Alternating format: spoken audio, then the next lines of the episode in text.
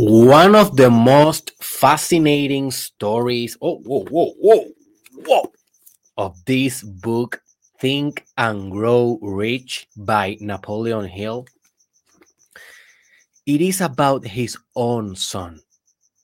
It is about his own boy who was born medically deaf but spiritually ready to hear the world.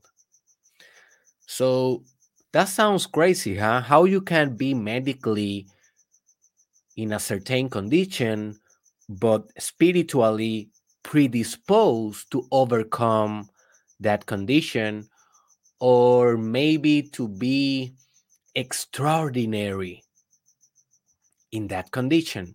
And that is something that has been happening in Earth since the beginning miracles has been happening all around us and things happen in hospitals every day that we don't have any scientific rational medic explanation of how that was possible.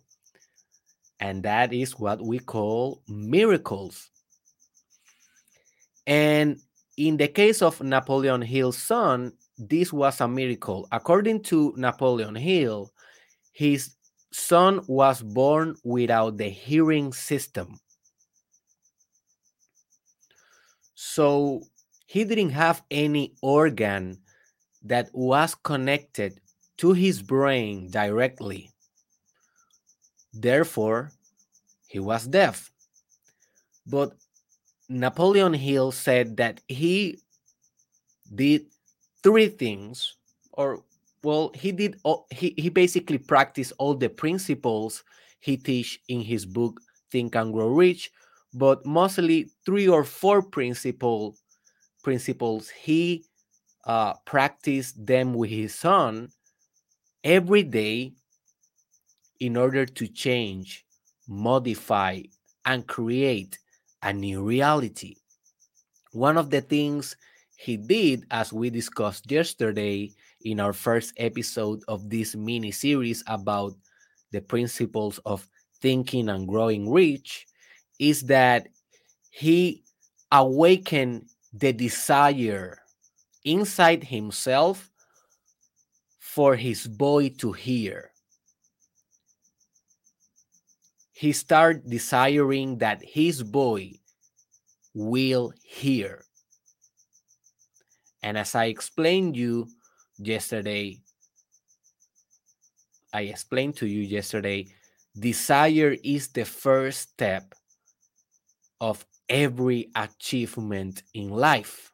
You need to have a strong, powerful, all encompassing desire of what you really want if you are going to push through all the obstacles that will try to distract you or to disrupt your goal and your results. So he first awakened the desire that his own son will hear. Then he maintained the principle that we are going to be discussing today. He maintained his faith unwavering, unmutable, unshakable faith. A faith, a strong conviction, a powerful belief, extraordinary certainty that his boy will hear someday. So he didn't only awaken his desire, he combined that desire with faith. And that is powerful. When you do that, you will become a very powerful individual in your life. The third principle that he used was the principle of autosuggestion. And that is the principle I think that we are going to discuss tomorrow in our next episode of this mini series.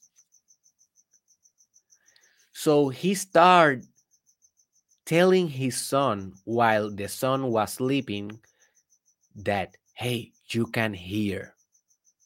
You have the ability of, of perceiving sounds. You can achieve everything that you want. And he started brainwashing his son while his son was sleeping. Why he did it while the son was sleeping? Because obviously, while you are sleeping, you are more susceptible to receive messages to your subconscious mind. That is the part of your mind that you don't control, that have 99% of the power of your whole, whole mind. You see, what we are conscious of, our conscious mind, that is just a little mind. That is just the tip of the iceberg. And psychologists, philosophers, coaches, they know these signs 2000 years ago, maybe more, maybe more. But the subconscious mind is a very powerful concept that is fundamental in personal development. Okay? Because basically you are treating yourself like if you was a machine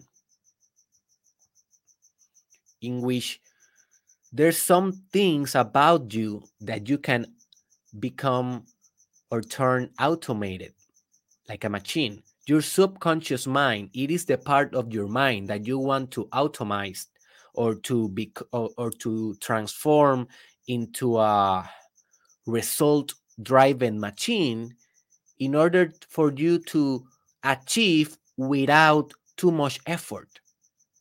Because if you let all the power for that part of your mind that already have all the potency well you will your ego, your conscious self, you just only need to surrender and navigate that direction that your subconscious mind is already working for you. So it's a very strong, fundamental subject in personal development, in psychoanalytical psychology, in Jungian psychology. Most psychologists we work with the subconscious mind. We talk to the concept to, to the subconscious mind. We give images to the subconscious mind. We interpret uh, dreams, fantasies, visions, hallucinations that comes from the subconscious mind. And that is our everyday work. So you as a personal development junkie, you should be working with your subconscious mind every day by affirmations, uh, with affirmations, with self suggestion, um, by listening to tapes while uh, while sleeping, um, by doing art that you can then analyze that art and make assessment of your own subconscious mind. There's a lot of techniques meditation, visualization. I mean, there's a lot of techniques of for working with your subconscious mind. You just need to do the research and to practice them. And we will touch some of them in this episode and in the next one. All right. But at the end of the day, you need to do your own research. That is the sacrifice of grow of growing. So he also, and I, th- I think this is fascinating, and I will be applying this with my own daughter. He started to designing and writing little stories because he used to read to his son while his son was sleeping and you may you may say why he was reading to his son his son was deaf so why you will waste your time reading to someone that medically cannot hear you. But remember, in Napoleon Hill's mind, his son was not deaf. He has he had a strong conviction that his son will be able to overcome his biological boundary or limitation. So he just treated his son normally. He didn't establish in his son mind the self image that he was deaf. Because as soon you establish a self image with a certain meaning in your own mind, dude, that's over. That will become your reality. Self image, that is reality.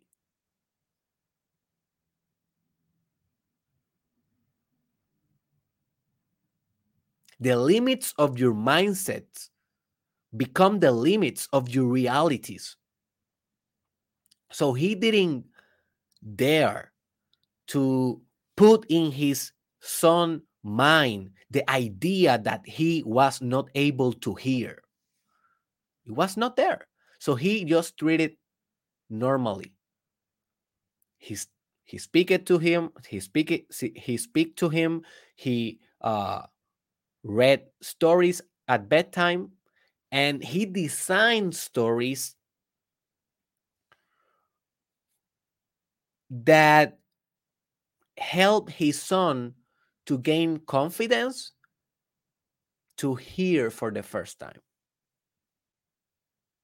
to develop the ability of hearing so the designing of the stories the plot of the stories was always an optimistic one was always one about a boy or a man that overcome his boundaries, his limitation, his perceived problems. So he was brainwash, brainwashing the subconscious mind of his son. And also, another thing that he did uh, was to do that persistently, with persistence. Although his boy didn't hear anything in the first year maybe he did some things like he was giving some signals that he was hearing. For example napoleon napoleon hill says that whenever he talked to him in the base of the skull like in the back of the skull his son did some movement that appeared as he was hearing so that gave him more confidence, more faith, more desire, more persistence. But it was not like a very uh, extraordinary signal. It was just a little bit. It was just a little bit. But that little bit was sufficiently, was enough to maintain his persistent, his per persistence in continuing elaborating that subconscious mind, preparing that brain to hear, although biologically was impossible. So he maintained his desire, maintained his faith, maintained his self suggestion, and maintained his persistence. Those four elements that those basically are different episodes of this mini series, he applied them with his own son. And long story short, one day, another, let, let me just tell you another thing. Another thing that he did also was to fight with every teacher that they wanted to maybe put his son in the special room or in the classroom for people that have special needs he didn't let them he always say to the teacher to the principal of the school my boy he will he will hear he's normal um, he needs to be treated like everyone else and that was pretty amazing. Again, he was trying for that self image of limitation to not develop in his mind. So the boy in his own mind, he will say, okay, I'm normal. I'm here with everyone else. And although he was a little bit slower, although he needed a little bit of extra help to understand uh, the materials, he was doing just fine. He went to the university and he was a professional after that. But the day Napoleon's Hill realized that his boy was hearing was the day that they experimented with some musical instruments and you know his boy his boy's eyes was so bright they were like suns. Amazed surprised with that specific sound of music. And that's that was the day that napoleon hill said you know it was all worth it my boy is listening he may be not listening as we all do, but he's listening in a certain way. That is a powerful story.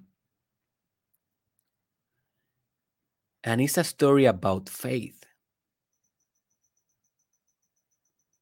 So maybe you have your own biological limitation. Maybe you have your own economic limitation. Maybe you uh, you have your own psychological limitation.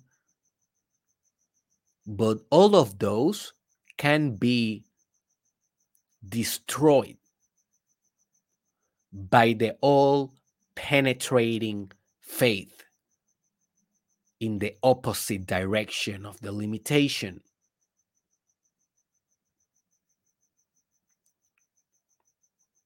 And today, in this episode, I will teach you everything that you need to know in order to develop a powerful, convincing, creative, inventive, and manipulative because with that you can manipulate reality, faith.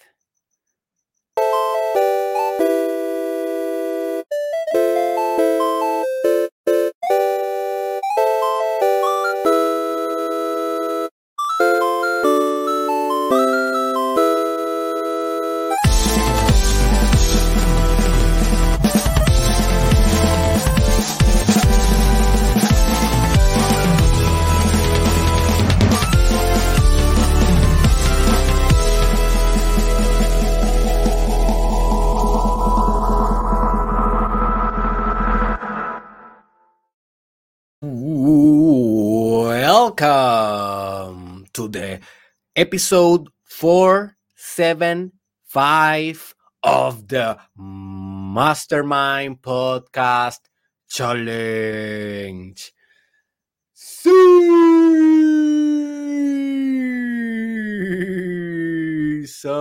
2 with your host, Dr. Derek Israel and we are basically in a mini series of the book that changed not only my life, but the life of millions of individuals in the whole world. Almost a 100 years old book, Think and Grow Rich in Spanish, Piensa y Hazte Rico, of Napoleon Hill. So if you haven't read this book and you are like, you know watching this series by chance by randomness or maybe because you are interested or thinking about reading it dude read it today. Like start reading it today. You can read it in one day. It is not that too long but you know read it read it. Start maybe one chapter a day. In the book napoleon hill recommends to read it one chapter per day. So maybe you can start with the introduction today. You can find this book in amazon in all the language. You can find it by free in Google. You can download the PDF. You can find it in YouTube as an audio book. You can find it anywhere. It's an old book. And it's one of the most powerful book of personal development of all time. I think it is the most powerful. And I have been reading more than 1000 of books, maybe 2000, maybe 3000 of books in my life. And this is my first pick all time all the time. Eh, forever. I I haven't find anything like this in my life. So that's why I'm doing this mini series. And um, I, if this is the first time that you are seeing my face and this uh, project, just subscribe to my YouTube channel, Derek Israel, or to any of the stations in with this podcast, the Mastermind podcast. It is uh, launch, like for example, Spotify, SoundCloud, Amazon Music, Apple Podcast. Just subscribe to the station if you want more subjects around spirituality, personal development, psychology, and business development. So I have a little announcement before continue on. Um, if you go to my YouTube channel, you will notice that for now on, starting yesterday, I I will con- I will start uploading new interviews with very interesting people. One of the things that I realize is that I need to socialize more.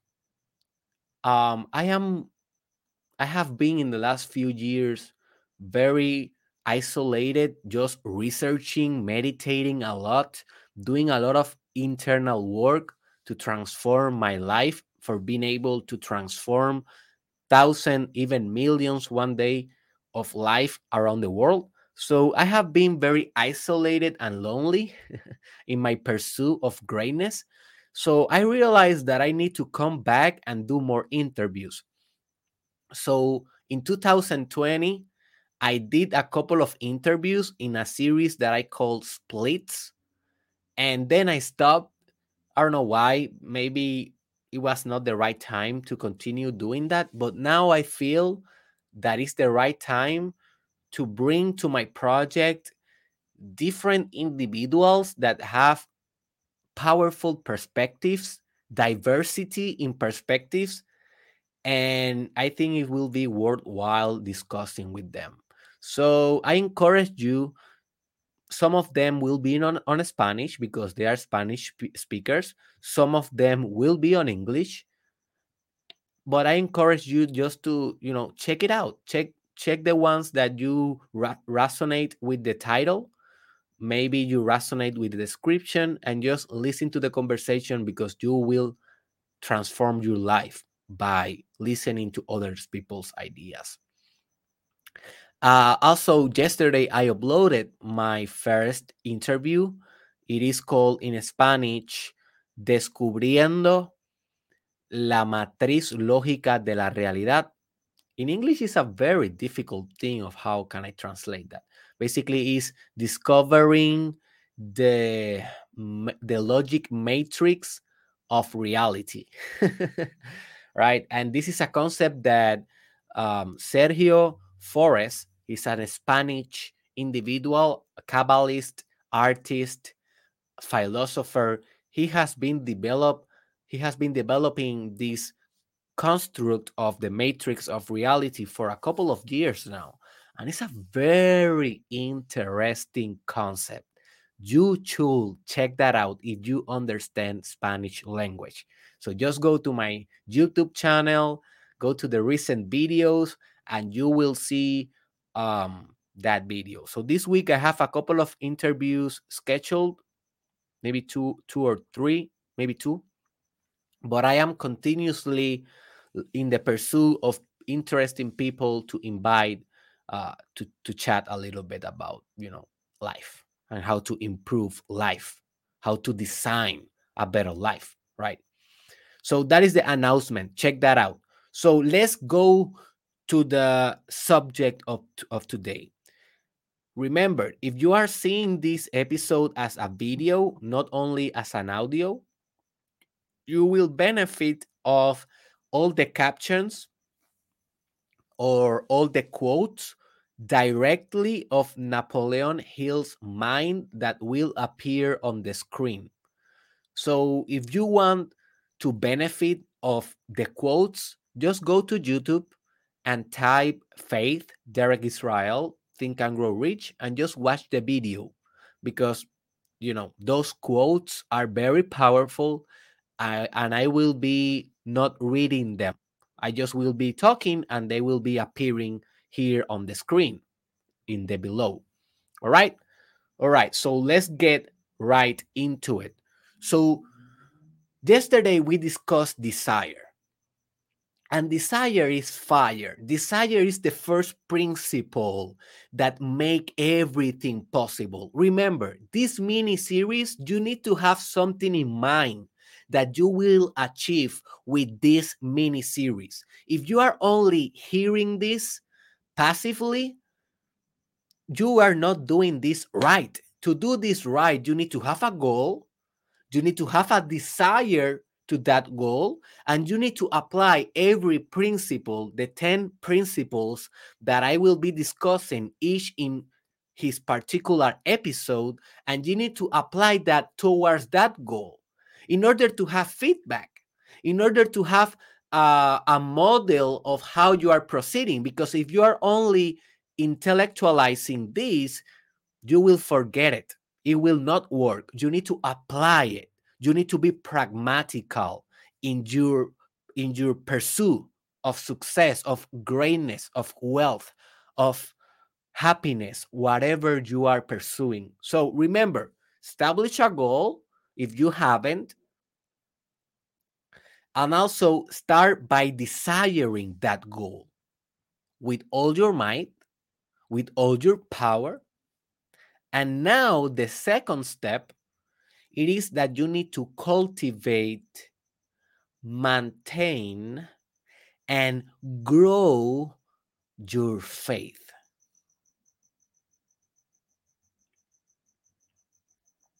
Your faith.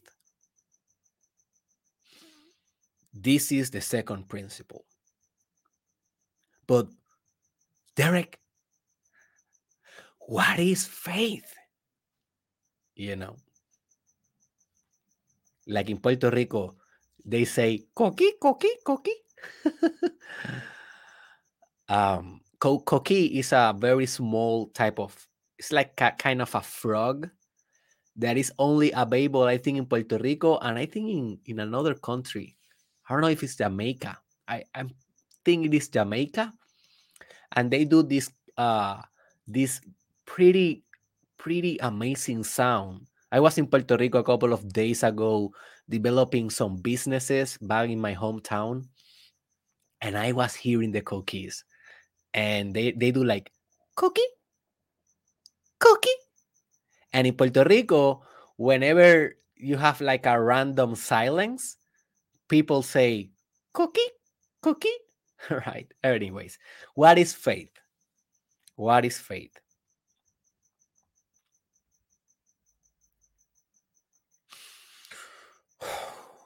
Well, faith is a strong conviction. It is a powerful certainty. It is more than a belief. It is a destiny. It is inevitable. It is something that will happen, and you are perfectly sure that it will happen. Faith is craziness.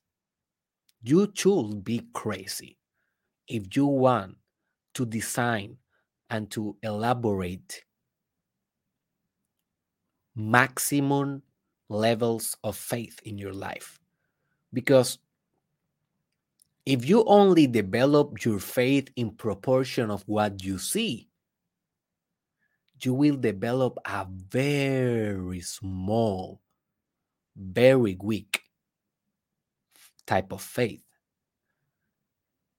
And that's why I say you need to be a little bit crazy to maintain an exponential faith because it will be a faith, it will be a certainty, it will be a strong conviction around something that not necessarily you are seeing the proof of that or the evidence of that in your real life. In the in the story about napoleon hill's son what is the evidence? The evidence was that he didn't have an organ to hear he didn't have ears that was the evidence but what was his faith? His faith was that he will be able to hear one day. He will overcome. Although that was not represented in his external reality. And that is the whole trick of faith. Faith is a test, it is a continuous test, it is a continuous renovation of your forces. Every day, you should work in your faith. Because, as the law of entropy says, every day your mind is disorganizing itself every day your mind is like a disrupting his own structures so faith it is the mechanism that you continuously try to redirect your mind into a single point into a singularity of aim in order to achieve great things.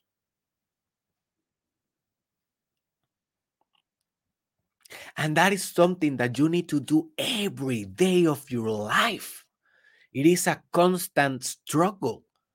I don't care what is your faith level today, it will not be the same tomorrow because you are a dynamic being. So this is a fight that you will fight every day. You will ask and you will evolve and you will pursue more levels of faith every day by your own means and you will develop your means. For example, reading, thinking, and grow rich for me, it is a way that I cultivate my faith. Every time that I just open one of the books of this book and you can see I have notes all over it. If you are seeing this in the video, I, I am showing the, the book and I have highlighted uh, notes I because I devour this and every time that I read this book, I develop more faith.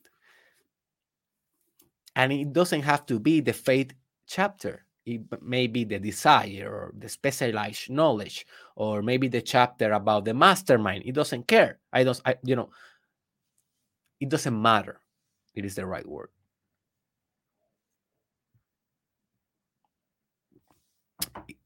It just gives me faith. Every time that i read the bible it gives me faith. Every time that i pray it gives me faith. Every time that i meditate it grows my faith.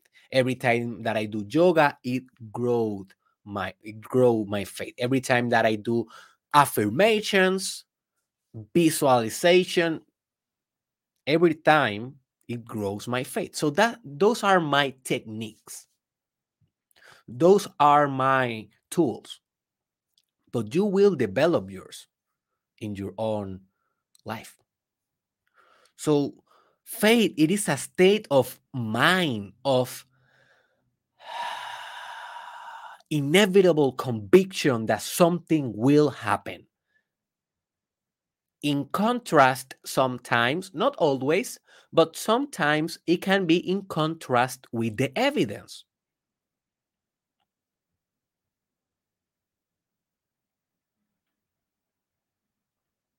Sometimes will be synergistic with evidence. For example, uh, you may have faith that you will um, have your own house. That is a dream that a lot of millennials are developing right now, right? I am a millennial and I am 27 years old. So I have a lot of relationship with people that are like 25, 26 until 30. You know, those are my my peers. And I see in Facebook, Instagram, a lot of people searching for houses or celebrating when they buy their first house and I know that that is a desire that a lot of people have. I do not have that desire in my life that much. I have another things in mind, but that is something very common. And maybe for you, if you are looking for a house, you're already seeing deals. Maybe you are already checking some houses and you are talking to your bank and your bank is promising you the loan. You are uh, fulfilling every requirement that the bank asks you to bring you the loan. So in this case, the evidence it is synergistic with your faith because you have faith that you will have your own house very soon. And look, reality is giving you signals, it giving you circumstances that are basically saying to you, you are on the right path. You will have uh you will own your own house very soon so faith it can be synergized by reality or it can be tested by reality in this in this same sample if you are looking for a house and you have that state of mind of absolute certainty that this will happen there is no way there is no way that you will not achieve owning your own house. But maybe reality is testing you. That is the other opposite side, right? Maybe the banks are not very sure that they will give you a loan. Maybe you don't have the perfect credit. Maybe right now in our current times in 2022 the house market is very expensive at least in america north um, united states puerto rico i don't know if this is something that is global I, I i accept that i don't have like a lot of real estate knowledge yet although that is an industry that i will be studying a lot very soon because i'm very interested as an investor uh as an investor, not as an owner. Um, but I don't know this if this apply to to everywhere in the world, but in America right now they are very expensive. The prices of housing, and maybe that is a test for you. Maybe the banks are not returning your calls, your credit is not that good, and the house market is all over the roof and you still need to maintain your faith, right? And it's more difficult than when reality was on your side, but the principle is the same. You need to continue growing your faith, nevertheless.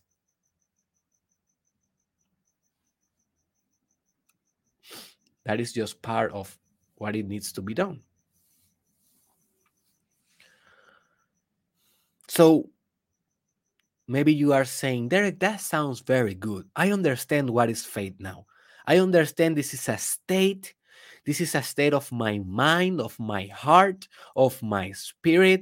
This is a state in which I am convinced that I will achieve, that I will uh, gain, that I will be winning soon, that I will uh, have success in this endeavor. And I know, Derek, that I need to maintain that while there is test in life or while there is synergistic elements in life it doesn't matter i need to maintain but how i do it how i maintain this state of complete certainty on on my life on my goals on my pursuit what are Derek, the specific tactics, tips, hacks, programs, secrets for maintaining this type of faith.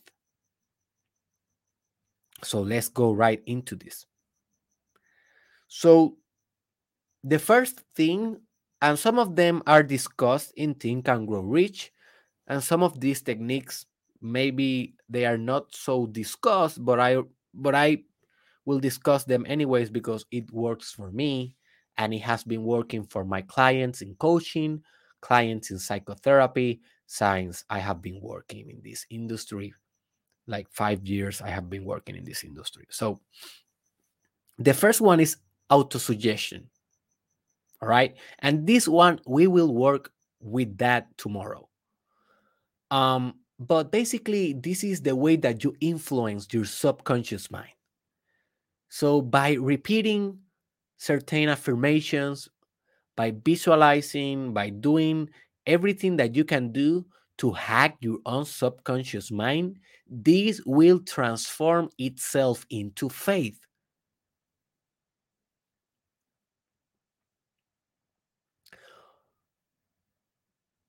More advanced that, than this, it is, it is the fact that you can conceptualize faith as certainty in your subconscious mind. If your conscious mind have faith, but your subconscious mind do not have faith, your faith is very weak. The real faith that you need to develop, it is the faith of your subconscious mind. Your subconscious mind need to believe that you will achieve. If you want your subconscious mind to give you the resources, the ideas, the motivation, the psychological, the psychological resources necessary to achieve. If you want your subconscious mind to give that to you, your subconscious mind need to believe that will be worth it, that you will achieve, that in the end of the day, your subconscious mind will be able to do a party celebrating your achievement. And this is a very difficult thing to do because in your subconscious mind is also where you have all your limiting belief and all your traumas and your, your and all your negative emotions, like your cyclical negative emotional patterns. Your subconscious mind it is the root of your neurosis. It is the root of your depression of your anxiety of your trauma of your addictions. Scary huh? And that is exactly the system that you need to hack in order to have an unshakable faith more on that tomorrow I cannot give you all the tips of autosuggestion because if not, I will not have anything new to provide you in the next episode. So, more of that tomorrow. Another technique that I really use, and Napoleon Hill talks about this in the book also, is praying. So, if you're a Christian and you are listening to this, I, I know that I have a lot of Christians, uh, religious people that listen to my podcast and I am very proud of that because I know that I am not the most dogmatic guy of the world. I am the total opposite. I talk about Buddhism, Hinduism, Islam, uh, magic. I speak about a lot of different spiritual systems. And the fact that some Christians, not everyone, but some Christians give me the opportunity to enter to their hearts, although I am not extremely Christian or dogmatic in that sense.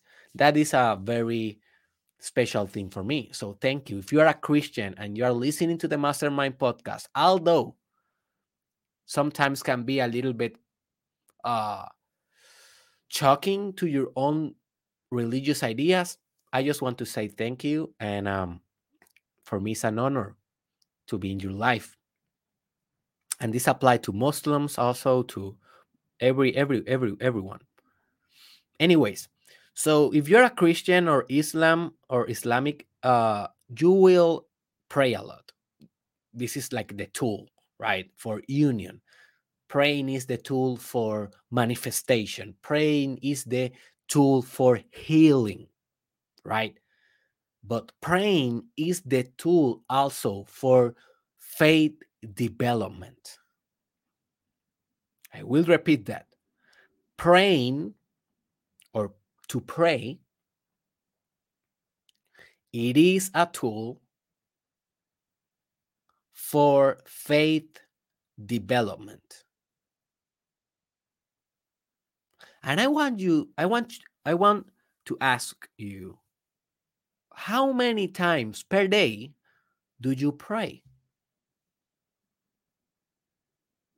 How many times per day do you pray? I remember when I was in India, I was, I think, in Kashmir, that that uh, state of India, that place, that city, amazing place. You should go to Kashmir, and there, five times per day, they, you know, in the middle of the town, they did like this uh, communication. I don't know what technology they used, but everyone in town was able to hear like a voice, like in like in a big megaphone or microphone. I don't know exactly how they do it, do it, but suddenly we start hearing uh, a person praying, and everyone, not everyone, but the the most faithful believers of the Islamic religion,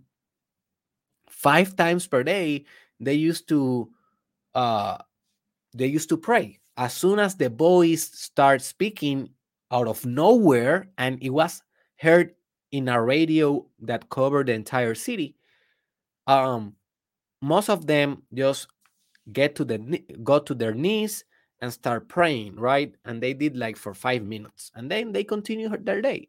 So that happened maybe in the morning, then in the middle day, then in the afternoon, then in the night, and then maybe before sleeping. I don't remember exactly the times, but and I asked uh, a Muslim uh, individual, hey, what, what is what is this all about? And he said he told me, well, that is a reminder that we need to pray at least five times per day. That is our reminder, that is our alarm that we need to submit to Allah, to God, to the universe. We need to we need to submit to Allah. We need to we need to be a slave of Allah in those five times per day because if we don't have this habit, we forget. And if we forget to pray, then God will remove his blessing from us and that for me was very interesting. And i think that that is very pragmatic to establish maybe you maybe you don't need to pray five times but maybe two times or three times per day. I am doing it like two times per day maybe three in a good day. Uh, for example when i woke up today before I went to the shower before I design all the podcasts that I will be um, discussing today, that I'm discussing now with you. I pray for five minutes. I put my alarm. It was 3 a.m. It was it was 3:10 a.m. and I put my alarm alarm to 3:15 and I just stay in my bed and I just pray. And then I became more excited to come here and to do this. So if you are feeling my energy a little bit more penetrating today, well, because I have this word. I have this word, sword. I hope that I'm pronouncing that correctly.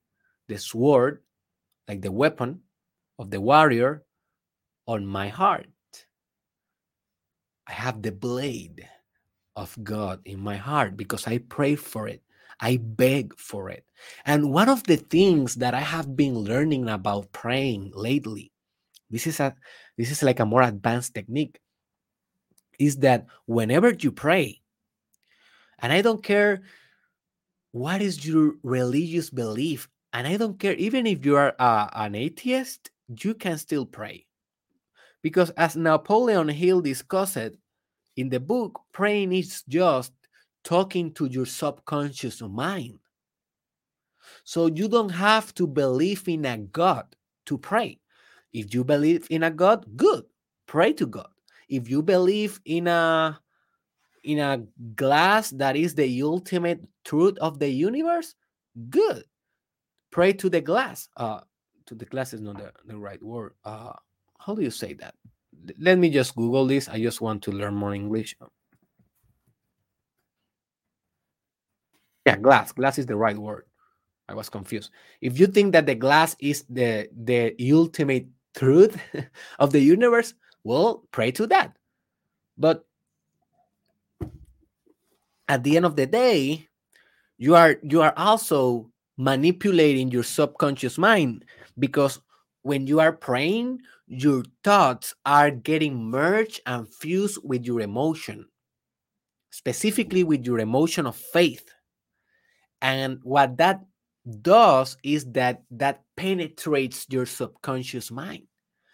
In order to manipulate and penetrate your subconscious mind, you need to fuse every thought and every image that you think with an emotion if you don't bring an emotion like happiness, like excitement, like fear, like surprise, like faith, like sexual energy, like love, like compassion, kindness, hope, if you don't bring those sentient feelings, those dynamic structures of experience towards the brain process, you will not affect yourself severely. And when you are praying, you need to impact yourself severely if you want to change your own infrastructure. And by changing your own infrastructure, you change the infrastructure of the world. Because you are one with the world by healing yourself, you heal the world. So you need to fuse your praying with emotions. You need to feel the, the pray. And that's that is one of the hacks that I was about to teach you. Fuse your praying with emotion. If you are not feeling a lot of emotions during your praying session, you are doing something ineffectively. Not wrong, you are still praying, and you are still connecting, but to do it effectively, results drive it, you need to fuse it with emotions. Another technique that I have been learning about praying is that you need to beg like if your your request will be never fulfilled because if you think that your request will be fulfilled, well, then you pray one time and that's it. You know, please, God, give me the ability of doing this and that, and that's it. But if you convince yourself that it doesn't matter how hard you pray, it will never be granted, that can brings one of two results. The first one is that you will say, well, forget it then. If that will not bring me any results, I will not do it. But that is just the victim mindset. That is just the loser mindset. Discard that. The other option is that you may say, okay, since never will be granted, I will then pray as crazy. I will just pray extremely. I will not cease. I will not quit. I will not remove myself of the play of the game, of the praying game, of the spiritual game. And I will continue begging each day, each day, each day, each day, each day, as if, as if I was trying to sell to God something that God will never buy. I, I love one book uh, about selling. It is called, I have it here. It's on, oh, it's on English. It is called Sales Dog.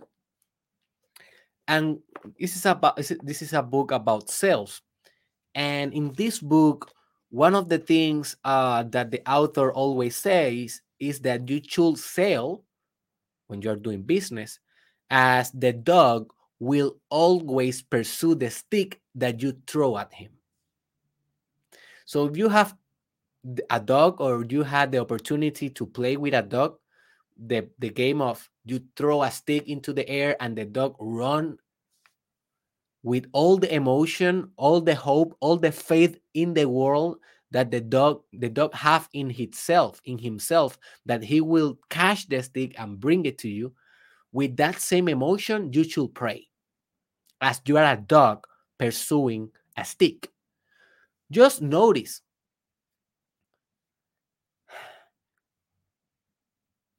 how the dog have an extreme faith that he will be able to catch that stick. The dog is not doubting.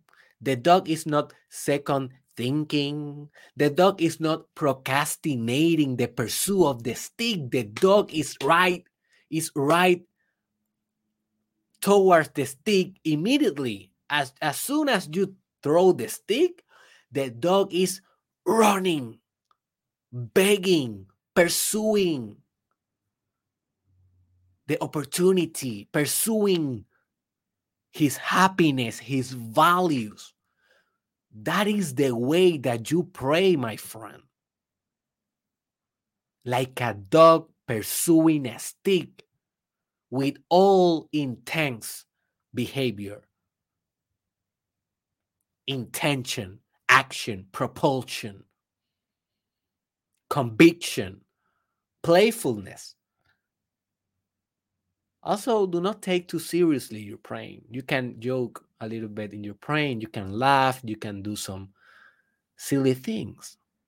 I mean, if God is too serious, I don't want that God. I want a God that be is able to to laugh. That's why um I really like the representation of God in Dragon Ball Super. If you're a fan of Dragon Ball, I am a fan of Dragon Ball you know in the last series of dragon ball super they represented god like a like a child like a this creature childlike. Um let me share just the screen. Let me share real quick uh the screen with you and i just um and i just will look here um i don't remember the name but let me see if we can find this guy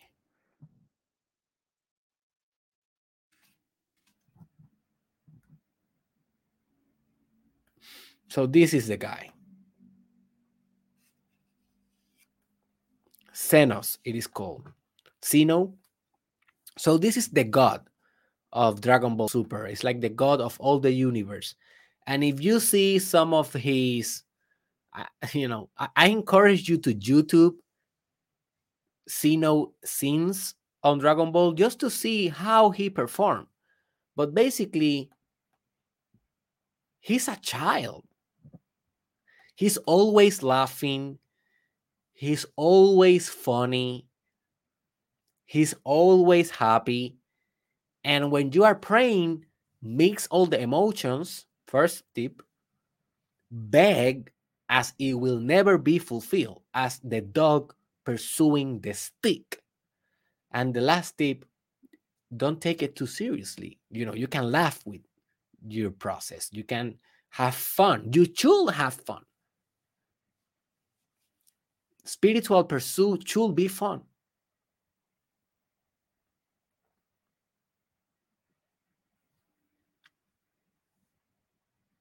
The next tip is visualization. If you want to grow your faith, you need to visualize every day for a couple of minutes that you already achieved what you really want in life.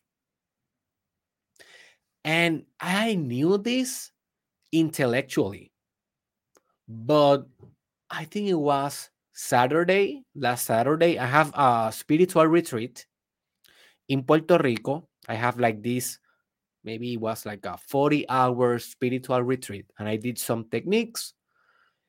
And one of the insights that I had, that I had in that um, spiritual retreat, it was that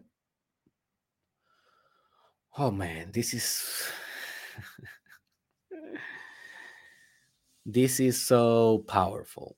You will you will spend years actualizing this truth in your life. It is that process the process of things do not exist. And this is a thing that i should explain in a in an episode by his own. It will sound crazy right now but what i mean by that is the is that manifestation is direct. We think about something as a process that needs to go in certain steps in order to be achieved in order to be materialized. If we think about a pancake for example well you say if i want to eat a pancake i need first to put the mass i then put the milk i then put the sugar and then i put that to into the into the um how i say this word? Just give me one second. I am improving my english. You know in, into the stove stove and then you you cook the pancake then you take out the pancake and you put syrup and then you have the pancake.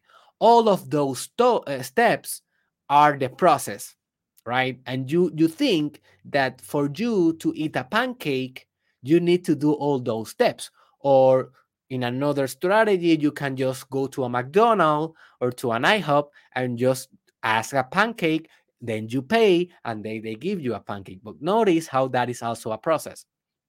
What i realized in this spiritual retreat dude is that that is not necessary.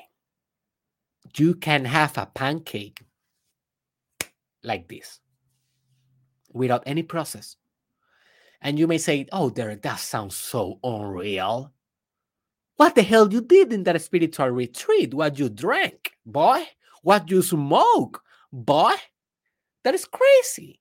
If that was true why do why you do not manifest a pancake right now. Just do it derek. Just just right now in this video podcast come on derek come on.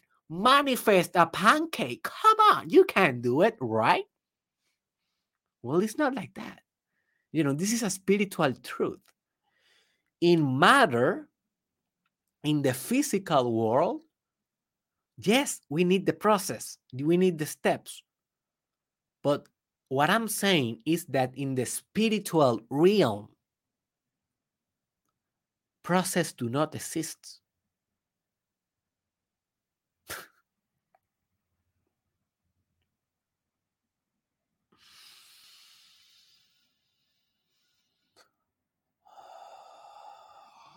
in the spiritual realm, the manifestation is direct, it's crazy. What that means is that, for example, I will give you a concrete example. Maybe you have 18 years old right now, and maybe you want to be a lawyer. In the material world, you need to go to college, pass all the exams, and then you need to go to an university, a law university, and then you need to pass your licensing, and then by all that process, and you need to practice, you need to defend some cases, and you need to do this and that. And after that, you can consider, after maybe eight years of struggle, a lawyer, right? That is in the material world. And that is a fact, the same as the pancake. But in the spiritual realm, right now, you are already a lawyer. Like that. It is already there. It is there. It is a thing. it is with the same reality as a metal, as a wood, as a as a anything that you see in the physical world. It is the same. It have the same degree of reality. I didn't become a doctor in psychology a couple of months ago when the university told me so. No. Well, yes, in the material social world. But I became a clinical psychologist as soon as one day I was playing PlayStation in my house. I had 17 years old or maybe 18. I was waiting two months for starting my university journey because I was graduating high school. And one day I was playing PlayStation. I was I, I used to be a hardcore gamer.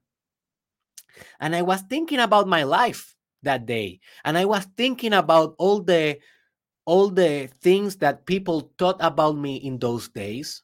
People thought about me that I was uh, that I was destined to be a drug addict, maybe uh, a person that will spend his entire life in prison, that I will be a criminal, that I will be a failure. Those were the things that people used to tell and to think about me in those days. And not without reason. Not without reason. I was wild. I deserved that. I was crazy, more crazy than I am now, in the sense that I was radical, rebel, 17 years old, Derek Israel. What do you think? Imagine that, right? Without structures of morality, without structure of self regulation, without any psychological tool for self healing. I was a disaster. Yes, I was a leader. Yes, I was charismatic as I am right now. Right now. Yes, I have virtues, but I was a pretty nasty man. And I was so nasty that in my prom, in my final like party of my graduation, a teacher told the entire school and parents, teacher, everyone else, every every person, she told that I was destined to be a stripper. And no hard feelings to strippers. I love strippers. I think it's a very good profession. I have friends that has been stripper before for me, it's all good. But I didn't want to be a stripper. That is not my dream. That is not my, I don't know how to dance. She just said that because of the stigma and the stereotype that brings telling a person you will be a stripper. And that happened to me in front of my parents in the special day of my prom night. So people used to think that I was going into a very nasty road in my life.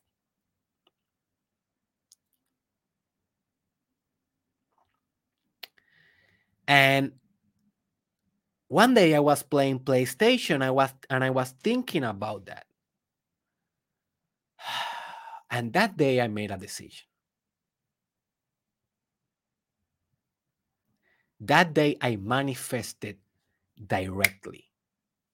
I didn't need the process. The process came afterwards. That day I decided, okay, I will become a doctor on psychology. And after that, I will change the world. And they will see. And now that I that I real that I, you know, think about it and I introspect about it. Yeah, that was an egoic kind of thing, right?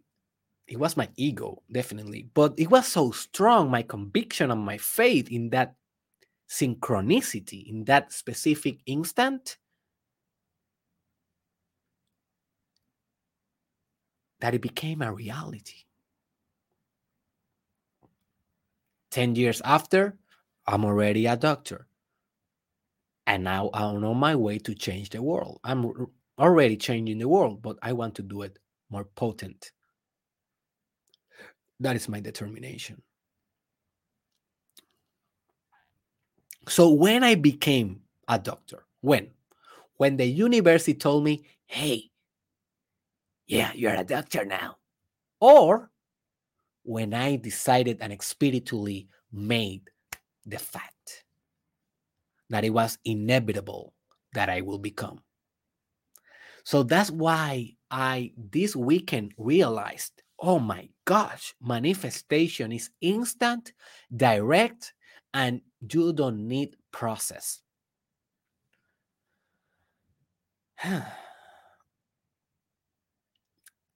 the other technique to grow in your faith it is action taking action into that that you have faith by keeping this uh, example of my journey becoming a psychologist.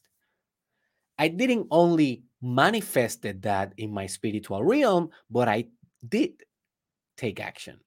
Like i enrolled in university.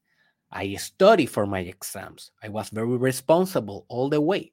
I didn't, I never, never, never, I think in my university career, missed a project or didn't deliver on time a project. I always did it in the right time. I was extremely resourceful and responsible. So those actions every day that I took reinforce my faith that I was on my way to physically becoming a psychologist. I already was a psychologist spiritually, but physically, socially. So take action. Take action. Faith without action is just fantasy. Faith with action is results. And that is a tweet that I will write after this one. Faith with action is results. Another technique uh, for growing your uh, faith is that you need to know the numbers. And what I mean by that is that you need to do the research and you need to know the details of the thing that you have a lot of faith into that. Because if you, if you only have faith, but you don't know the numbers, you haven't done the mathematics related on how you will achieve, well, your faith is like a, is a misinformed faith. It is not an informed, educated faith, right? So that is a very important thing. You need to know the numbers, you need to do the research.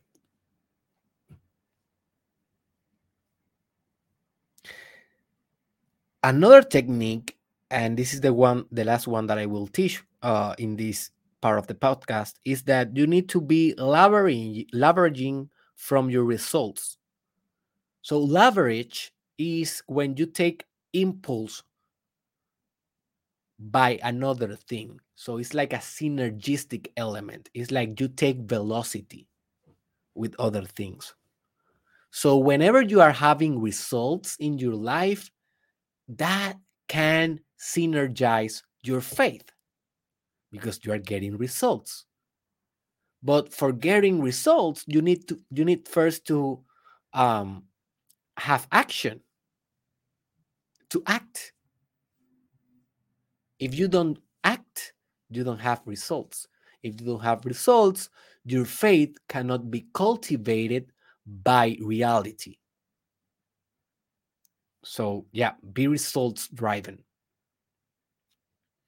For example, in my own example, every time that I saw that I passed a class, that was a result that confirmed that I was already on my way to becoming a psychologist every time that I did a successful project, when I graduated from bachelor, then when I was accepted in the doctoral program. Look, all those steps were results, mini results that gave me more hope, certainty, and faith in what I was doing.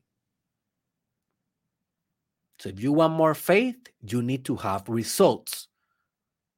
You need to stop procrastinating and you need to design a plan for action. Then you need to implement that plan by taking massive action And then you need to assess the results. And the results may be positive or negative. Either way, you can use that energy as the pig, that is the animal of transformation. Soon we are going to be discussing the pig and uh, in the mini series of spiritual animals that we have here in our mastermind podcast.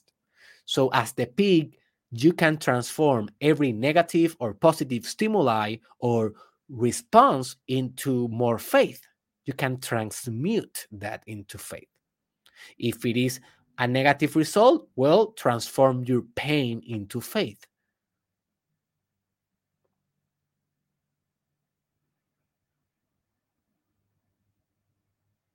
And if you want more information about that, you can listen to the episode in on English that is called Every Problem is an Evolution. Every problem is an evolution. And if the results are positive, well, it is obvious you will get motivated by that and you will cultivate more faith by that. So here is the most critical factors for an effective faith. And this is something that I have learned also recently. And this will change the whole faith game for you in the years to come. So listen to this. This is very important.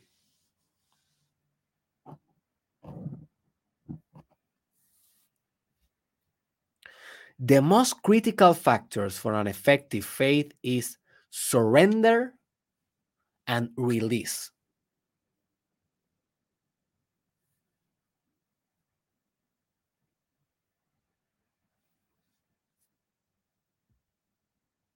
The most critical factors of faith are surrender and release.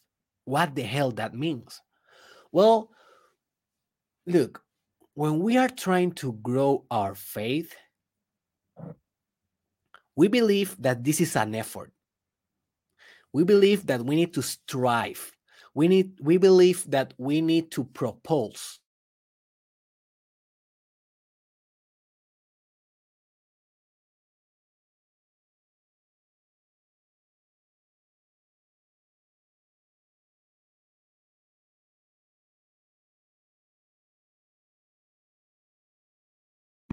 Wait a minute, I have a uh, technical pro, uh, problem.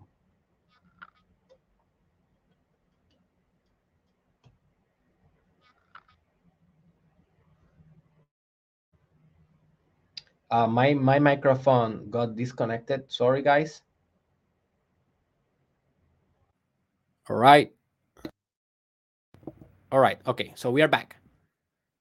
We are back. I hope that uh, you didn't miss anything that I was saying. I don't have any way to know if you miss something. Sorry, guys. Anyways, um, what I was saying is that we believe that faith must be cultivated by effort, movement, and propulsion, but it's not like that. Yes, it is like that into a certain degree. But the real faith and the most powerful faith, it is the one that you feel without any effort because you already surrender. You already know that will happen. And when you already know that will happen, it is inevitable. So you are relaxed into the faith. You have serenity into your faith.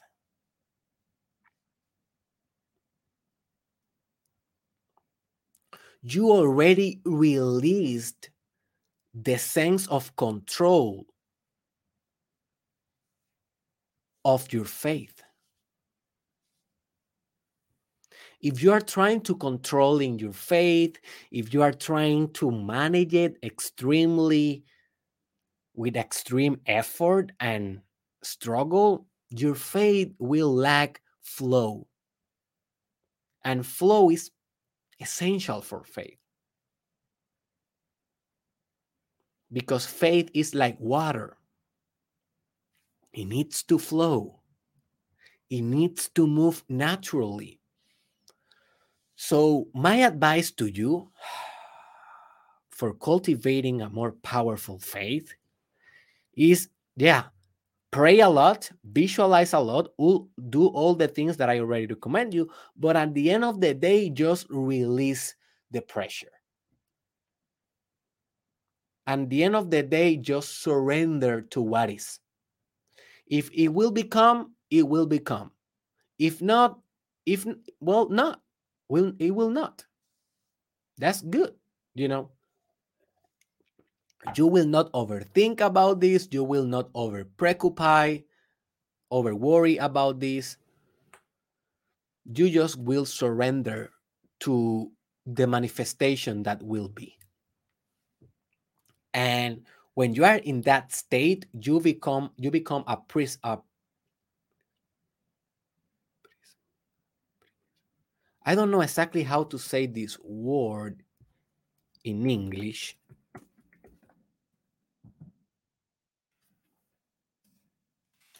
Let me look at real quick. Prism. I don't know exactly if this is the word. In Spanish is prisma, prism. Yeah, prism. Basically, that is uh something that reflect light. And um, very soon I will be doing uh, an episode about how to become that. So a prism is something that reflect light reflect light like direct light. It is a medium for light. So light is blessing. Light is intelligence of god working through you. I will be discussing that in another episode. So when you surrender yourself you become like a space. You become nothing. And when you are nothing faith can work through you but if you are something, you then become more like low resolution for light because you are with, with a lot of density with a lot of identity with a lot of ego with a lot of with a lot of control. And that disrupt and interrupt the perfect flow and channeling of light of purpose, of happiness, of creation, of magic. So you need to surrender to anything. You need to let go. And then you will you will shine like a sun. And your sunlight, it is your faith that will vitalize everything in your universe. It will nurture every dimension every dimension of your life. It will nurture your relationship, your health, your money, your creativity, your conviction, your spirituality, your yoga. Will nurture everything. So at the end of the day, if you want an effective faith, you need you need to surrender and release. Surrender and release. For example, one of the things that I am doing to surrender and release in my business that I mix this with faith is that I say the following affirmation every day. In, you know, this this following it is like an intention slash affirmation. It is in Spanish. I say it in Spanish, but I will translate it. It is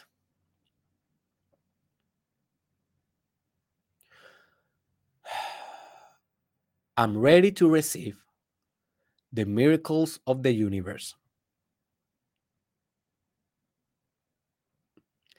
I will do my best, but at the end of the day, it's the market who decide. That is something that I say every day, every morning. What that means? That means surrendering. I am saying to the universe, hey, dude, hey, God, hey, destiny, hey, infinite intelligence, I'm ready to receive your miracle. I'm ready for it. I'm ready to receive your seed. I'm ready to become impregnated with blessings. I'm ready for it. I'm open. I'm receptive. I'm here. I deserve. And I will do my best. So I am affirming that I will act with the rightful action. I am not just expecting to receive. I will be proactively pursuing. I will do my best to receive, to manifest. But at the end of the day, it is the market who decide. And that is the surrender part.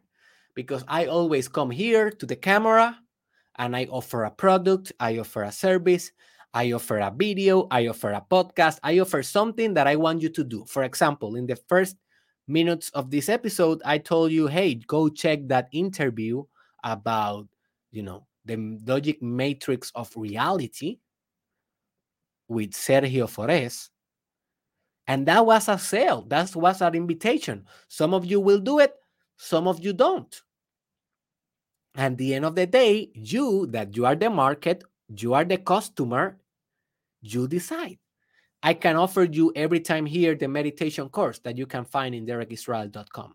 I can offer you every day uh, the life purpose course, the, the, the sexual mastery course, um, the self love course. And in the end of the day, you decide if you enroll or not, if you buy or not. The market, you decide. So that is a way of me saying, I will do my best. At the end of the day, the market decide. That is surrendering. So maybe you can apply this into your own life. Maybe you are not a businessman or woman, but you will find a way to implement this idea of surrendering. Also, I have an episode on my podcast that is called Surrender It's on Spanish. But if you understand Spanish, just go to YouTube and search Derek Israel Surrender. And you will find that episode.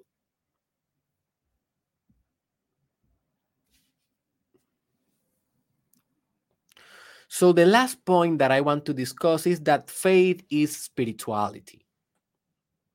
And that is kind of obvious, but understand faith have different dimensions. We have a dimension of faith that is arrested in the symbolic word as a representation. So every time that you speak, you need to speak with faith. Because every word is a symbol, and a symbol is an arrest of different signifiers or significance or meanings. That is the correct word. Signifier, significance. Uh, in Spanish, they make sense, but not in English. In English, it will be meaning. A symbol is an arrest of different meanings that are interconnected in a certain representation. That is language. Every word is a representation. So every time you speak, you need to speak with faith because you are wording the faith. You are making a reality what you have faith for in your life. Also, faith have a psychological dimension, as I was telling you in relation to how you can manipulate and hack your subconscious mind to have more certainty by doing the techniques that I will be teaching you tomorrow. But we discuss a little bit of visualization, affirmations, technique like that.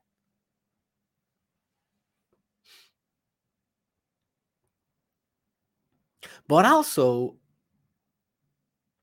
faith have a strong spiritual component that you can attribute that to God, to destiny, to the universe, whatever you want to how whatever you want to explain reality, that's on you. But for me, as I already told you, faith, it is the thing that manifests spiritually in my life. If I think something with extreme faith, I manifest it first in the spiritual realm without necessity of process. And then without delay, because matter is slow. Remember that episode on Spanish that is called El Laboratorio de tu Mente, the lab of your mind.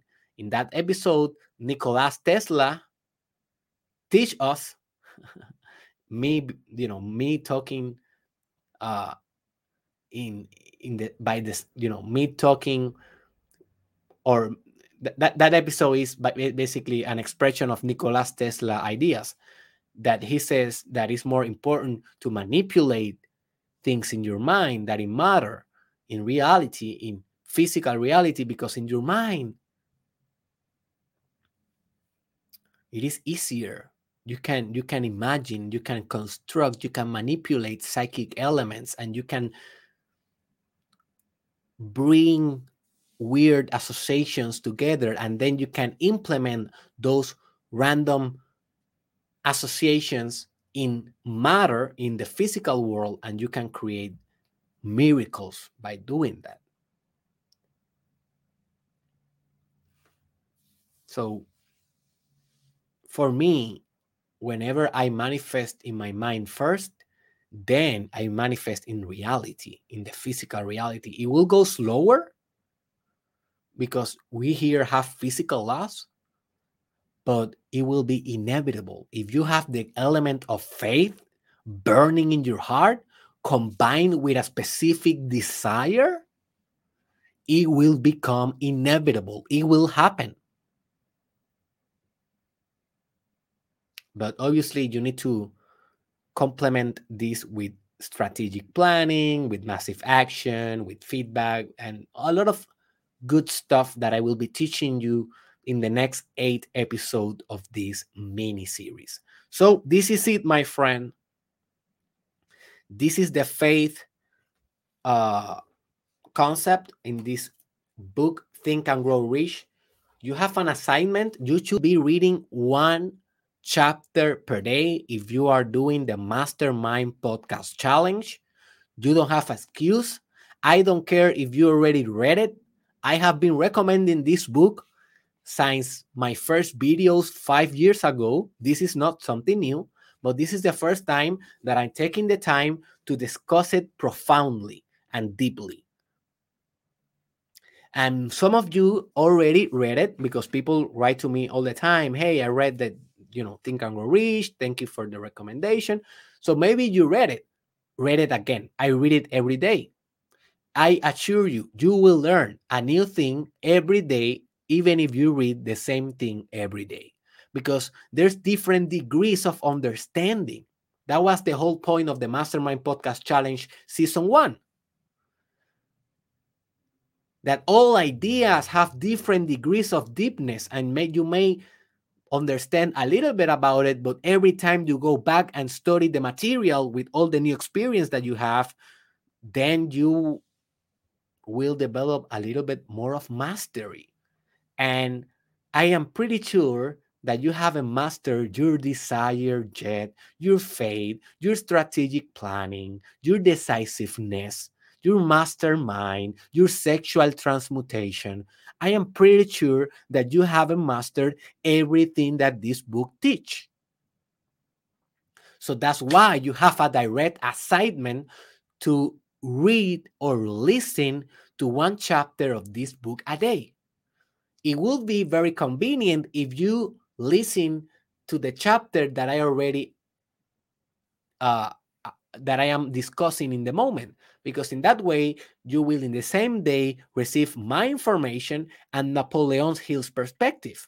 We are different human beings and we have different value proposals and we can do different things for your life. So start today. Do not procrastinate this. This is a direct challenge. And this is something that we'll be discussing in our group of Telegram that will be opening for those who are doing the Mastermind Podcast Challenge pretty soon. So if you are doing this challenge, you may be a little bit ahead or not not ahead, it's impossible, but a little a little bit delay. Like a lot of people write to me, Derek, I am far behind. Sorry, but I'm doing the challenge anyways. I am like 10 episodes behind. That's okay you can still go into the group. It doesn't matter. But I will be asking questions in that group that will test if you are really doing your work. And one of the questions that I will ask someday is hey, something about related to this book. And if you want to participate actively, and if you want to create community, and if you want to make yourself known in the people that are doing this crazy challenge, well, you need to do the stuff and you need to read the book.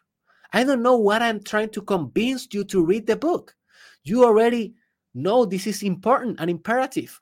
You should be reading it right away. This ends. No one should convince you of reading. Reading must be your daily habit. You should skip meals, but never your reading session, as Jim Rohn says.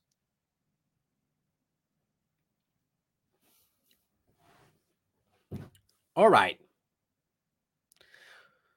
Wrapping up.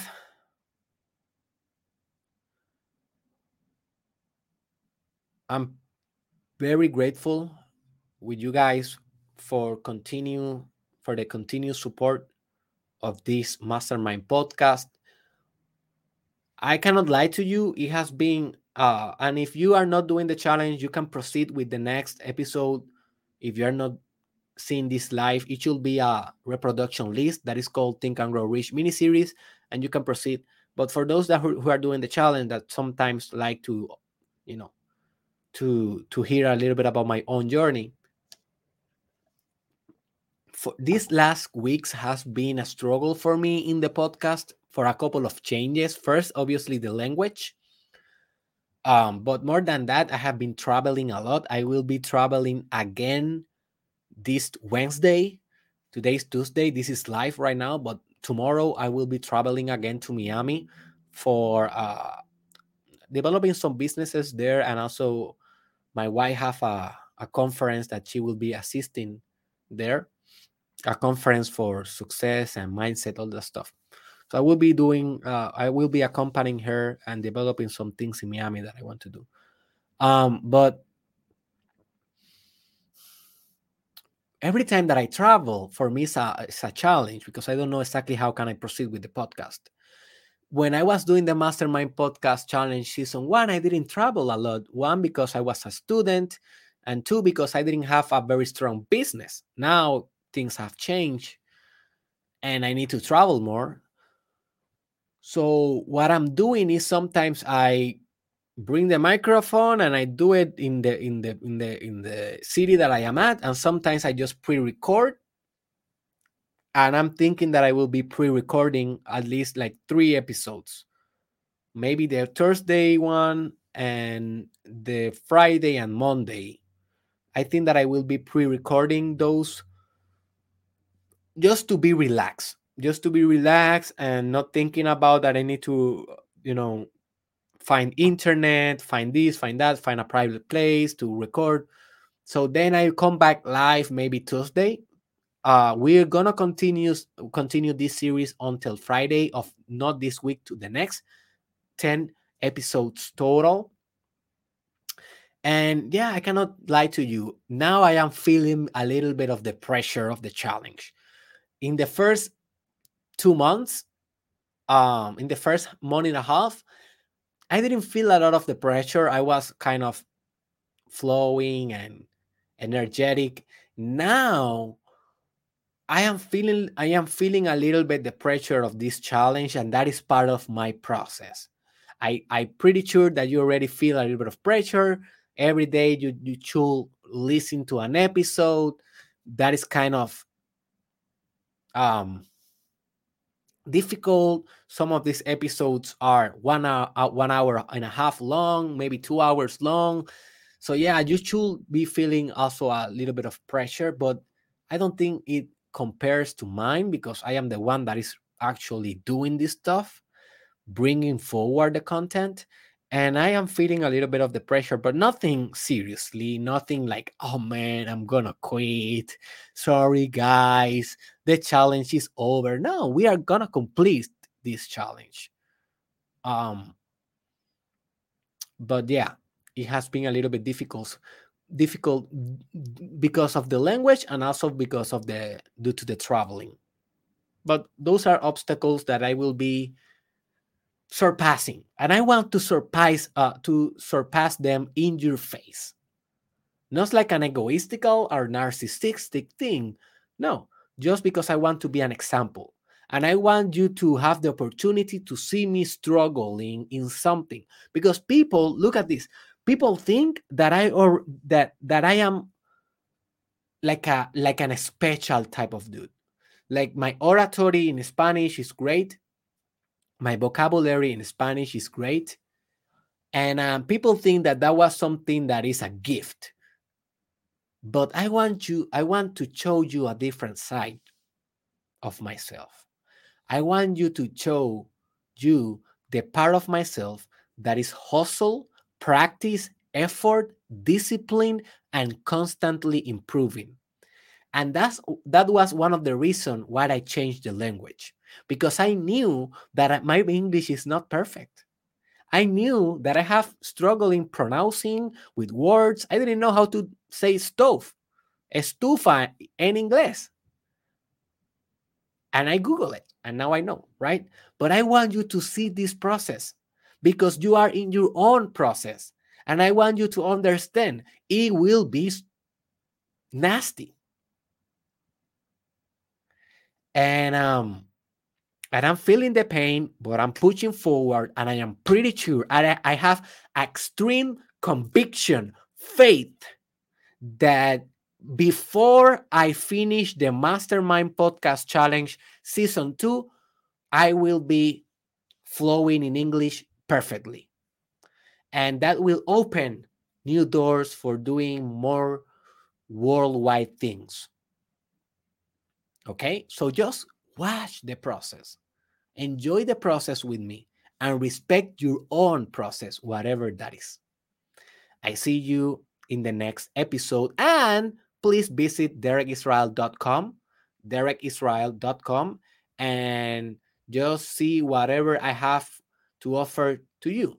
Soon I will be selling my books.